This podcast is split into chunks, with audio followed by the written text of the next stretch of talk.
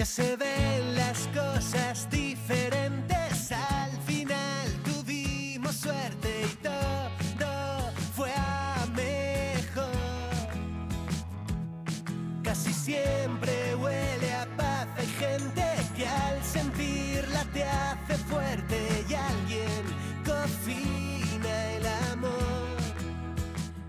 Buenas tardes a todos y a todas desde el EGN Radio, nuestro espacio Inventarte. Buenas tardes hoy porque hacemos hoy un programa extraordinario. Ya sabéis que emitimos este espacio, nuestro Inventarte, los miércoles, pero no podíamos dejar escapar esta oportunidad de que antes de que termine junio, eh, recién salidita una novela, eh, podamos presentarla. Hoy hablamos aquí con Carlos Arroyo de su nueva novela Hiperosmia. Un título sugerente que nos lleva a preguntarnos que de qué nos hablará hoy Carlos. Una novela que engancha, en la que sus personajes potentes y bien definidos se mueven con soltura y nos muestran sus miedos, sus deseos, sus amores, sus desengaños y, cómo no, también su dolor. Julia, Milagros, Esperanza, Asunción, Adelaida, la Pelos, la Toallas, la Moños, nos llevan por esta historia de misterio, en muchos casos simpática y sorprendente, encadenando hechos que nos tendrán en tensión, con ganas de saber qué está pasando. Una historia con fuerte presencia femenina, de búsqueda de amor, de respeto, esperanza y superación. Una trama que llamaríamos policíaca, en la que la investigación del inspector Valdivia, con su especial olfato, nos lleva y nos trae de la inquietud a la confianza en su plan de actuación. Todos y todas ellas nos llevan por donde el autor quiere que vayamos en su historia y mostramos, como dice Milagros, que todos los pozos tienen una abertura por lejana y angosta que ésta parezca. Desde esa ventana y de esta ventana que queremos brindar desde nuestro espacio Inventarte, saludamos a nuestro gran amigo y gran escritor Carlos Arroyo. Bienvenido, buenas tardes. Buenas tardes, muchas gracias por invitarme, por considerarme oportunidad, como has dicho en la presentación, y por, eh, bueno, por, por todo lo que has contado sobre la novela cuando, cuando la estás escribiendo y lleva mucho tiempo de, escritura, de correcciones. eh, pues em, estás deseando que, que alguien la lea, que pueda ver eh, en ella todo lo que has querido eh, matizar, porque muchas de esta novela em, era un empeño mío el que esos personajes estuvieran bien construidos, que, que se pudieran sentir como alguien cercano, alguien real. Y, entonces es algo que estás intentando, que es, eh, tu... am, era mi objetivo, mi gran objetivo con esta novela, uno de ellos. Y desde luego, pues cuando, cuando alguien por fin lo lee y te puede decir precisamente que eso es una de las cosas que destacan, es que al menos sientes que el trabajo está bien hecho. Bueno, el trabajo está bien hecho, no solamente este, sino los anteriores también, que, que, bueno, sabemos, más de, más de alguna y más de algunos sabremos que Carlos no es la primera novela que escribe, ni muchísimo menos, que ha escrito dos poemarios, lleva desde prácticamente adolescente escribiendo, que ha escrito otras tres novelas. Y bueno, yo como el título puede que se me olvide. Se- ¿eh? Se me olvidan a mí, no Eh, te preocupes. no, no, pero vamos, es una de ellas, que era la primera, el adolescente que lloraba con, la- con las películas de karate. El reflejo infinito es otra. Y todo está bajo control, más los dos poemarios de rock and roll. Y solo, solo rock and roll Solo era. Entonces, esta novela representa algo, algo distinto también de lo que has escrito hasta ahora.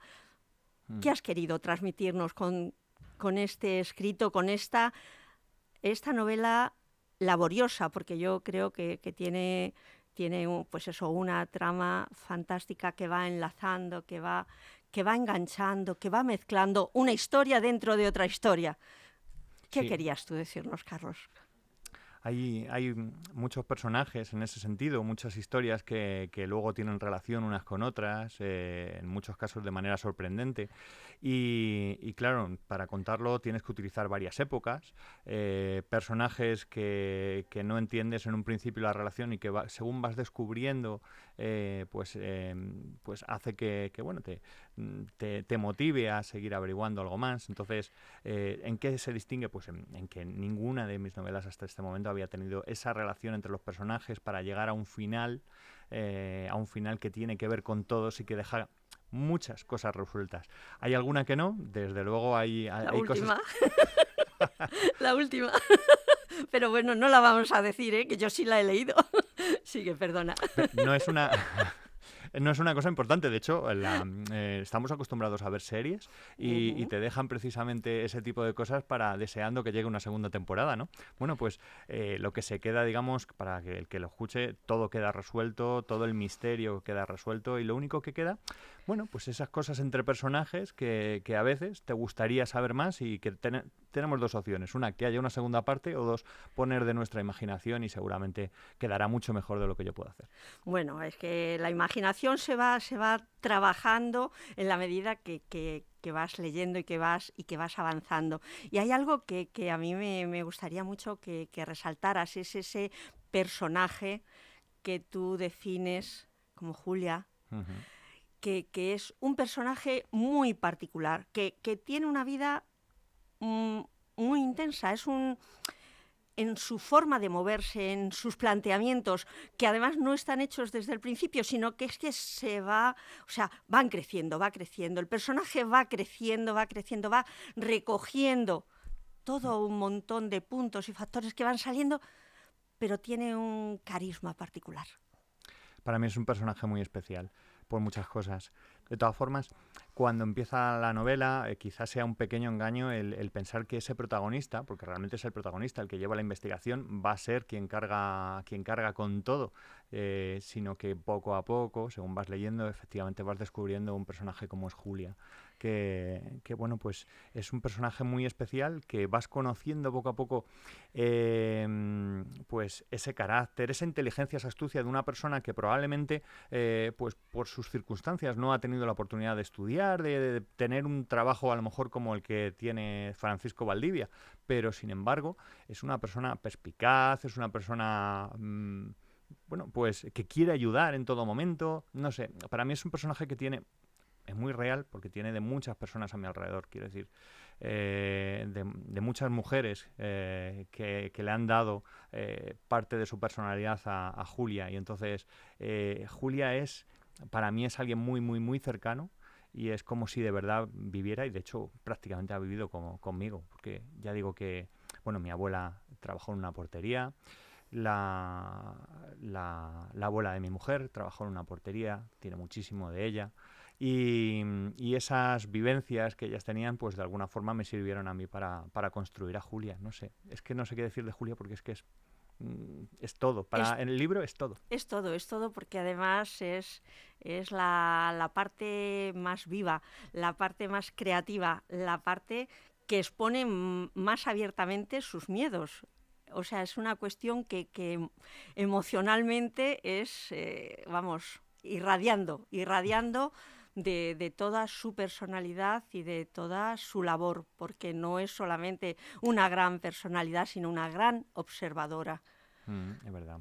Yo me preocupaba en un principio, porque era consciente de ello, que yo veía, según iba escribiendo, que de alguna forma eh, Julia se iba comiendo a, Francisco Valdivia. Quiero decir que, que, Julia iba acaparando, realmente era más importante que cualquier otro y entonces me preocupaba en un momento dado que, que eso, pues, eh, esa confusión que podía producir, pues, eh, en el lector, pues, no sé, no le, no le terminara de entrar, pero yo por más que lo, que lo he revisado, que he corregido, a mí Julia me enamoraba, no podía, no podía darle menos protagonismo, si es que es, es el libro. Es el libro y además... Eh el tema de que tú planteas, dices, bueno, que, que se podría comer a, a, Valdivia, es que no es cierto, porque es, yo, vamos, en mi opinión, ¿eh? Uh -huh. porque es como un complemento, un complemento de ambos, pero que ambos comparten parte importante y es la sensibilidad, su observación y alguna cosa más. Es que iba a entrar en... No quiero, no quiero, no quiero porque creo, creo que es importantísimo que, que, se pueda, que se pueda leer, porque es una novela que, que tiene una fluidez y una forma de ir relatando y trasladándote de 1989 al 2014 con una, con una rapidez y una suavidad en la que es encajar, en la que siempre vas, vas recomponiendo y vas situándote y trasladando las experiencias de eso que se cuenta del año 98 a lo que tú vas aplicando al 2014. Pero además es que esta novela tiene otra cuestión y es que eh, está ubicada, no hemos tenido que irnos a Boston, ni a Nueva Orleans, ni a, ni a los bajos eh, fondos de Londres, ni a una ciudad importantísima, sino una ciudad importante por sus habitantes, porque estamos aquí para darle valor, que es Leganés. Sí, está ambientada en Leganés. Yo diría que prácticamente como todas mis novelas, excepto la última que no nombra el lugar y que no habla de, ningún sitio, todas las anteriores también están ambientadas en Leganés. Para mí era importante, mm, siempre lo ha sido, ser un poco el cronista, un poco contar lo que yo conozco de Leganés para que quien lo pueda leer en el futuro eh, descubra eh, pues detalles de nuestra vida que seguramente no va a encontrar en libros de historia. ¿no? Y, y luego además porque Alguien me dijo que, que Leganés solo sale en las noticias, en, las noticias nacionales cuando, cuando se produce un apuñalamiento o un crimen y, dices, pues si para el resto de España es un lugar así de negro, tan oscuro, un lugar donde se puede... Terrorífico. claro, puede producirse cualquier crimen. Pues es el lugar ideal para poner, para ambientar una novela de, de misterio. Porque no hemos contado que efectivamente hay dos misterios, uno el de 1989, como decías, y otro el de 2014, eh, que, de alguna forma el investigador descubre que están relacionados. Con lo cual, en la historia mm, se van intercalando los capítulos de una época y de la otra para, ir descubriendo, eh, para ir... Em, conjugando, conjugando realmente esa, esa historia, ¿no? Sí, y al final resolver ese, esos dos misterios. Bueno, pero es que es que son dos misterios muy misteriosos, con lo cual algo que, nos vuelve a dejar un poquito en la punta de la lengua, decir, madre mía, ¿qué, ¿qué está pasando aquí? Pero además, ¿qué está pasando con las mujeres en esta, en esta novela tuya? ¿Qué está, qué está tratando también de decirnos, además de, de bueno, no solo la sabiduría de Julia y la mm. perspicacia de Julia, sino en la relación con todas las mujeres, porque yo he observado que hay una gran relación entre ellas y una solidaridad y unas ganas de apoyo. ¿Qué, ¿Qué, nos has querido contar? Que yo sí sé que tú eres un escritor y una persona sensible a, las situaciones que se están viviendo por tus poemas, por tus canciones con Dandara, por, por toda tu, actividad y tu forma de pensar. Pero, ¿qué nos, ¿qué nos has traído aquí más de cerca a las mujeres y a toda la sociedad? A ver, no, no quiero juzgar y no me gusta ese adoctrinar, ¿no? Eh, pero es verdad que, que para mí se ve cómo ha cambiado mucho eh, esa, esa, sensación, eh, la forma de, tratar ciertos problemas, eh, han cambiado mucho del 89 al 2014, por lo menos algo ha cambiado, podemos mejorar muchísimo. Pero en el 89 la sensación es la de que no veíamos, por ejemplo, el maltrato de la misma forma, no reaccionábamos de la misma forma, y, y, claro, eso hace que personajes tengan que ayudarse, apoyarse para, porque al fin y al cabo eh, pues, eh, la sociedad no les va a ayudar. No es, se ve de la misma forma. Entonces, para poder, em, para poder salvarse, para poder eh, evitar seguir adelante, al final tienes que huir, tienes que esconderte, tienes que ayudarte. Y, afortunadamente, pues estos personajes van encontrando otras, otras, otras amigas, porque al fin y al cabo se convierten en, amigas, compañeras, y, de alguna forma unas se van a ir ayudando a otras. Es, probablemente es, no sé, es una visión mía, la de que en el 89 pues no había otro, otro remedio y que seguramente en 2014 habían mejorado muchísimo las cosas y que y que aunque queda muchísimo por mejorar, pero al menos la, la sensación es, es diferente la vida, eh, la vida está enfocada también de otra manera y además, efectivamente, yo antes he dicho el 98, tenéis que disculparme porque es el 89, me han bailado los números y, realmente estamos hablando de muchos años y en esos años estábamos eh, en otro tema. O sea, hay una cuestión que cuando, cuando van a hacer un, bebé, eh, el traslado es a la paz ¿eh? Estamos hablando de, vamos, de hacer el trasvase casi tajo segura, ¿no? Desde Leganés a La Paz. No estaba en aquel entonces ni siquiera la maternidad del 12 de octubre, mucho menos el Severo Ochoa. Mm, entonces, en ese sentido, responde ahí en lo que tú decías a, ese, a esa crónica que tú, que tú has hablado antes, decir, estamos ubicando también la situación de, nuestro Leganés, de nuestra sociedad, el Leganés, de lo que hemos tenido que pelear como mujeres, como ciudadanos, para conseguir y para conquistar ciertas cosas. Y esa parte que tú, que tú resaltas de solidaridad, de apoyo, sigue siendo hoy una parte absolutamente imprescindible, imprescindible. ¿Qué es lo que te, te, te llevó a ti a fijarte justamente en ese término de violencia, en ese maltrato que no es nuevo, o sea, ahora se conocen más cosas, ahora hay más alternativas, ahora hay esos puntos de violencia donde uno se puede dirigir para, para buscar apoyo, para, para buscar ayuda. Y en aquel entonces no lo había, pero esa sensibilidad tú las, la has captado y las, la has pillado en su justo punto. A ver, yo como, como escritor, pues intentas, eh, intentas contar una historia. Eh, precisamente mm, lo que te decía de, intentar ser cronista es precisamente que todos esos detalles eh, son los que no vamos a encontrar en un libro de historia cuando ves cómo reaccionan ellas, qué posibilidades tienen, cómo reacciona un policía ante esa, ante esa situación, qué es lo que piensan los vecinos cómo los vecinos, eh, hay un momento en que se echan la culpa unos a otros y dices, tú también podías haber hecho algo, también puedes hacer algo en una situación como esta. Pero había algo eh, que, que no sé, yo es mi sensación, lo he oído muchas veces, me acuerdo de, de, haber vivido situaciones parecidas o haber oído de situaciones parecidas y oír a personas, pues eso, que lo han oído siempre en la casa de al lado, que lo han oído siempre en el piso de arriba y hay algo que les frenaba para, dar, el paso. En aquel momento había muchas personas que conocían eh, casos así y había algo que les impedía hacerlo.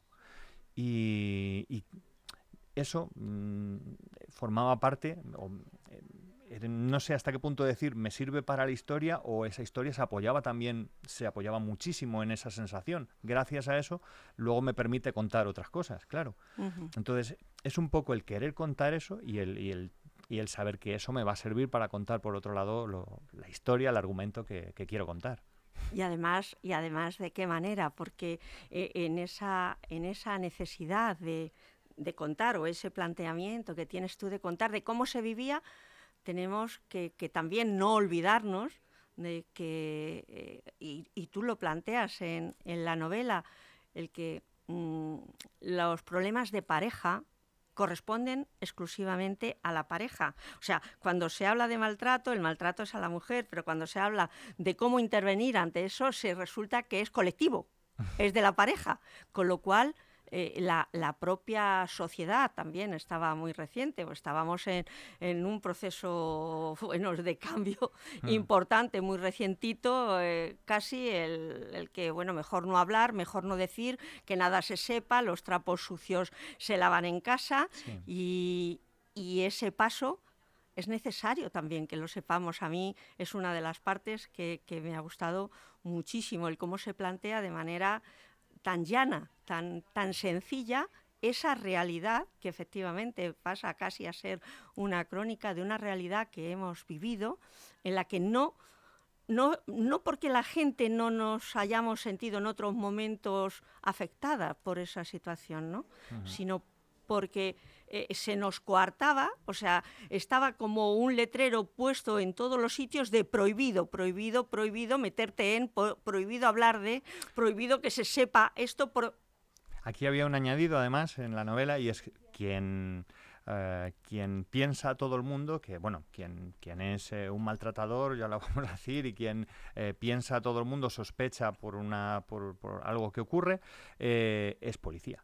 Entonces, claro, es ya para colmo ¿cómo vas a denunciar a, un policía? Y, claro, era algo que todavía en la novela pues lo, dificulta más, ¿no? Hace que, que, bueno, pues digamos, haga falta un esfuerzo extra para poder superar, para poder eh, avanzar y, sin decir qué, hacen ni qué no hacen, pues, eh, pues bueno, para que eso avance. Para que eso avance y además que, no perdamos también la, pista, ¿no? De decir, esas cosas siguen pasando, ¿eh? Y no solo siguen pasando, sino con, con más ferocidad. Y, la violencia no es algo que, tenga que ver con un sector determinado, con muy buena situación económica o muy mala situación económica. Es una relación que se da absolutamente en todos los sentidos y en, todo, en todos los sectores y en todos los sitios, con lo cual ese mismo problema se, se les podría plantear hoy a cualquier, a cualquier persona. Claro, yo lo he dicho que, es verdad que hay muchas cosas que han cambiado en estos 25 años, desde el 89 hasta el 2014, que son las dos fechas. Todavía han cambiado más a día de hoy, todavía tienen que cambiar muchísimo más, sin duda. Si no, no estaríamos hablando una y otra vez de, de lo mismo. Y si estamos hablando ahora de esto, ¿tu contribución piensas que puede servir? Ojalá no, yo no, no quiero, eh, em, yo lo decía eh, al principio, no quiero adoctrinar, yo solamente necesito que, que tú lo veas y que, y que tomes tu, tu, decisión, que tú veas lo que ocurre y, pienses si lo has hecho, si te has sentido así alguna vez, eh, si, te has, si alguna vez lo has visto y, y, has hecho algo o no has hecho nada, por, por qué motivo, que te ha frenado, no sé, yo solo lo cuento y cada uno hace su valoración, su juicio y con, consigo mismo que yo a veces cuando, cuando hago ese tipo de juicios, cuando me veo en situaciones de cualquier tipo y, o lo leo en un libro, me ocurre también. Tienes que parar y tienes que pensar, ¿qué haría yo o qué he hecho yo eh, en estos casos? Y, y eso creo que, que, puede ayudar más mm, al que lo lea que a lo mejor decirle algo mucho más directo e intentar adoctrinarle, que era lo que decíamos que es en definitiva eso de tú tienes que hacer esto o tú tienes que hacer aquello. Es algo que, que vamos, casi se convierte en la línea que, nosotros planteamos desde Espacio Inventarte, estamos tratando de dar argumentos en todo momento para que sigamos pensando, para que podamos seguir creando, para que podamos seguir escuchando, pero además seguimos, seguimos, porque esto tiene mucha más miga. Hay algo que, no se nos puede pasar y es, ¿por qué ese título? Mm. Hiperosmia. A ver, em, bueno, hiperosmia es ese, em, eh, esa, ese extra de el olfato que tienes. Em, es que tiene que ver con, la profesión de él. Lógicamente, un sabueso lo que tiene es que tiene el olfato muy desarrollado. Eso es la hiperosmia, ¿no? Tener ese, ese es que no sé hasta qué punto decir enfermedad, pero bueno, eh, tener demasiado una cualidad, una cualidad un poquito exacerbada, o sea, un poquito hiper.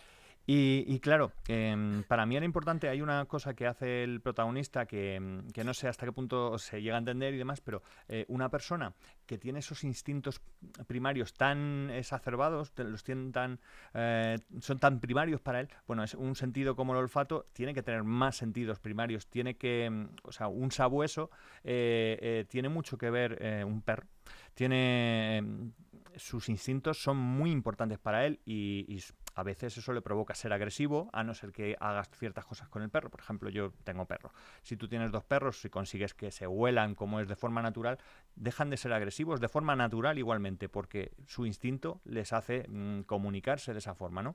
Eh, pues esto es lo mismo. Eh, él, eh, si tiene esa hiperosmia, lo que tiene también es que ese instinto lo tiene muy desarrollado y le provoca en algún momento esa, esas ganas de, esa rabia, esas ganas de, querer hacer bueno, pues eso a veces le cuesta controlarlo porque es parte de su personalidad. Por eso no, no quiero decir que es una enfermedad, es solamente una cualidad, sí, una cualidad de él. Sí, una cualidad un poquito exacerbada y un poquito hiper, como, como, como su propio nombre, pero que, que nos hace todavía el personaje más humano, más humano en la medida que en toda su forma de actuar, en toda su intervención, eh, no es una actuación, no es una intervención mecánica, no es una intervención de decir yo voy leyendo papeles, voy leyendo papeles, pero además hay algo, ese instinto que se le va acumulando y que nos, nos pone también en tensión, ¿no? De decir, ay madre, que se le va, que se le va, que Tiene por un lado, efectivamente, que, a veces esa, esa violencia o esa rabia, ¿no? Digamos, vamos a decir rabia, pero no rabia, rabia. simplemente esa rabia, pues a,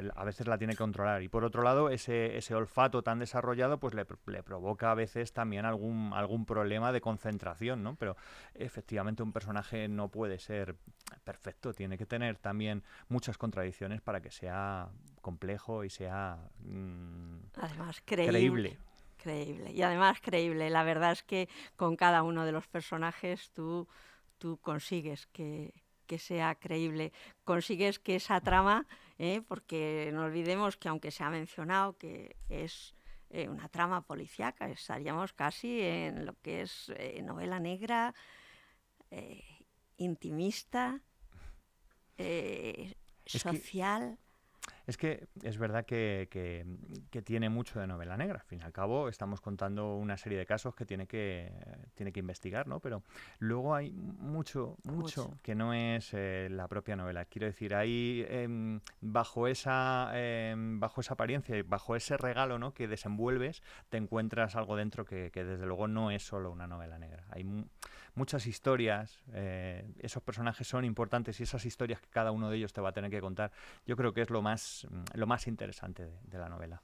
Es, la verdad es que es esa trama compleja y vívida, ¿no? Porque es que es algo que está, está ahí pululando en cada momento, todos tienen su opinión, su propia posición y, a mí me gustaría dentro, dentro de esto, solo por, por ya enmarcar un poquito más, decir, toda esa parte policíaca que, abordas eh, de investigación, todo eso ha debido suponer un gran esfuerzo de, bueno, yo conozco un poquito de cómo funcionan esas cosas y, realmente, bueno, creo que, el planteamiento es absolutamente preciso, de encaje, de desarrollo.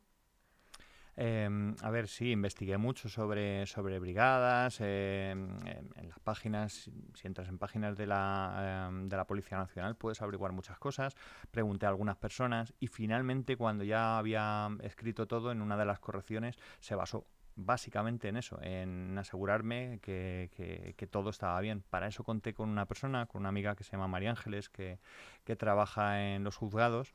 Ella pues me estuvo dando muchas pistas, quiero decir, en el sentido de que había cosas eh, que son licencias que te tienes que tomar, quiero decir, un, un, inspector de una comisaría como es la de Leganés o la de Móstoles, no, no son de una brigada de investigación de un crimen eh, que, que, investiguen algunas de las cosas que va a hacer este personaje. Sin embargo, sí que hay una excusa que va dando la novela, que es la de que están saturados en alguna otra brigada, es un, en principio, aparentemente, es una investigación poco poco importante y lo que se hace es pues bueno pues dejársela que, que en esta comisaría se, se, encarguen ¿no? y al final pues da la casualidad que, que, da con un, con un inspector pues como es eh, Francisco Valdivia con esas peculiaridades y que además pues eh, tiene relación con algo que había ocurrido eh, pues 25 años antes ¿no? entonces esos dos misterios que van que van combinando capítulo tras capítulo pues hacen que las dos investigaciones de alguna forma las,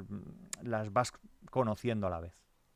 Pues un, recorrido fantástico que nos lleva, nos lleva a, un final que, como decíamos antes o planteaba antes Carlos, nos deja en una duda y sobre todo eh, la duda que nos queda es si Valdivia seguirá actuando en otro momento o seguirá dando, dando vida a otras a otras acciones, a otras novelas. La novela lleva escrita mucho tiempo, como he dicho, ha tenido muchísimas correcciones, algunas solo por, por ver coherencia, otras por pues solamente por comprobar que, que, lo que cuenta técnicamente con respecto a policía y demás es, es, es real, ¿no? Es, es, es, creíble. Y mm, entonces lleva mucho tiempo. En este tiempo sí que, sí que me planteé escribir una segunda parte, sí que ya hay un argumento en la cabeza, hay muchas cosas escritas y preparadas, pero, mm, pero bueno, está ahí, está ahí por, un lado pendiente de ver la acogida de la novela y, y, por otro lado, de, bueno, si, si hay acogida, la gente me lo pide, está claro, al final pues, pues tengo, tengo material para hacerla y, y sí. Y, hay cosas con ese triángulo amoroso que también hay ahí, que, que, que está, medio, está pensado ahí para, para continuar con él durante la segunda posible segunda parte. Y, y, claro, y otro misterio en, en, la cabeza que tiene mucho que ver con Julia y con, y con Francisco pues desde luego, siguiendo un poquito estas palabras que nos ha ido diciendo y toda esta historia que nos ha contado, ha habido una frase que, que ha dicho Carlos hace un momento, es cuando abres el regalo.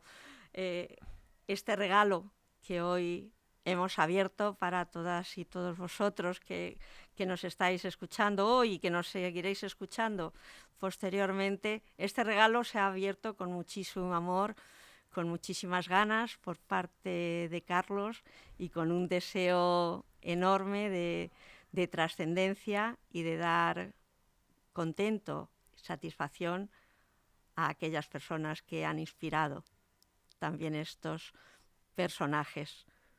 No sé si quieres agradecer en algo a alguien en especial, Carlos. A ver, eh, a ver, lo decía Julia, tiene mucho que ver con muchas mujeres en mi vida mm, y tiene por eso la canción Familia cuando comenzábamos, porque es verdad eh, que aparentemente es una historia de, misterio, pero luego hay esos personajes, esa historia entre ellos que, para mí es, tiene mucho que ver con la familia y con la familia que te encuentras, como les ocurre a algunos de los personajes, no solo con la que naces.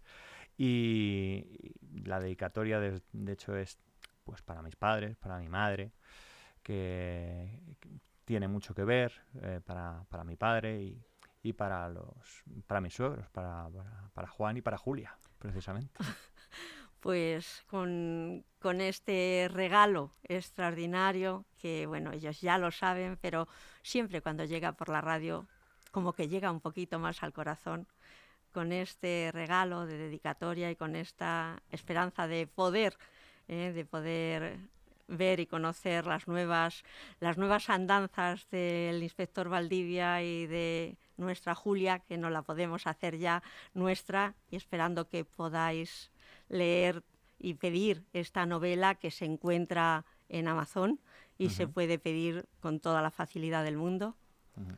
Y que aquí en yo eh, ahora con la feria del libro pues está siendo más difícil que llegue a las librerías al menos eh, hasta que no acabe la feria del libro de Madrid. Pero vamos en esta semana que viene pues en, en Azorín en Punto y Coma en las librerías en la libre del barrio probablemente en las librerías de por aquí que, que pueda estar disponible también claro.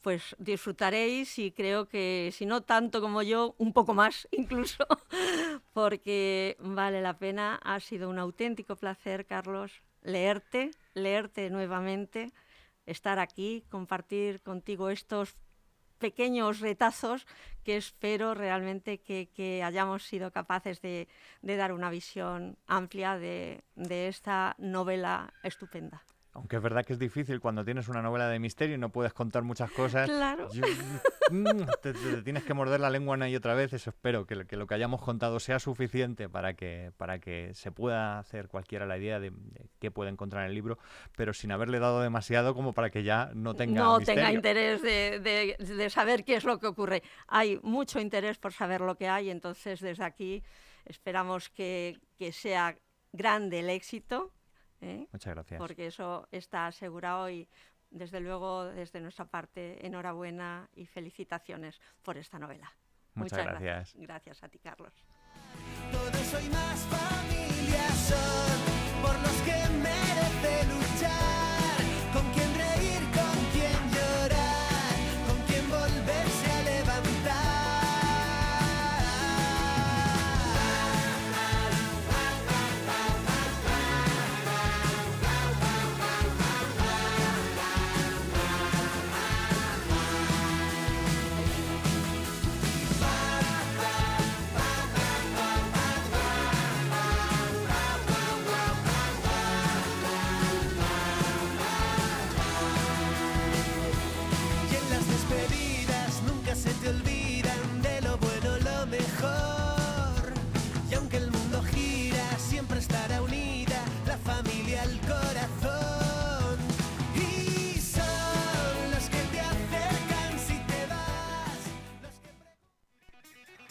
Algunos que piensan que la radio debe sintonizarse. Nosotros no. Descárgate la app de LGN Radio en Google Play o App Store.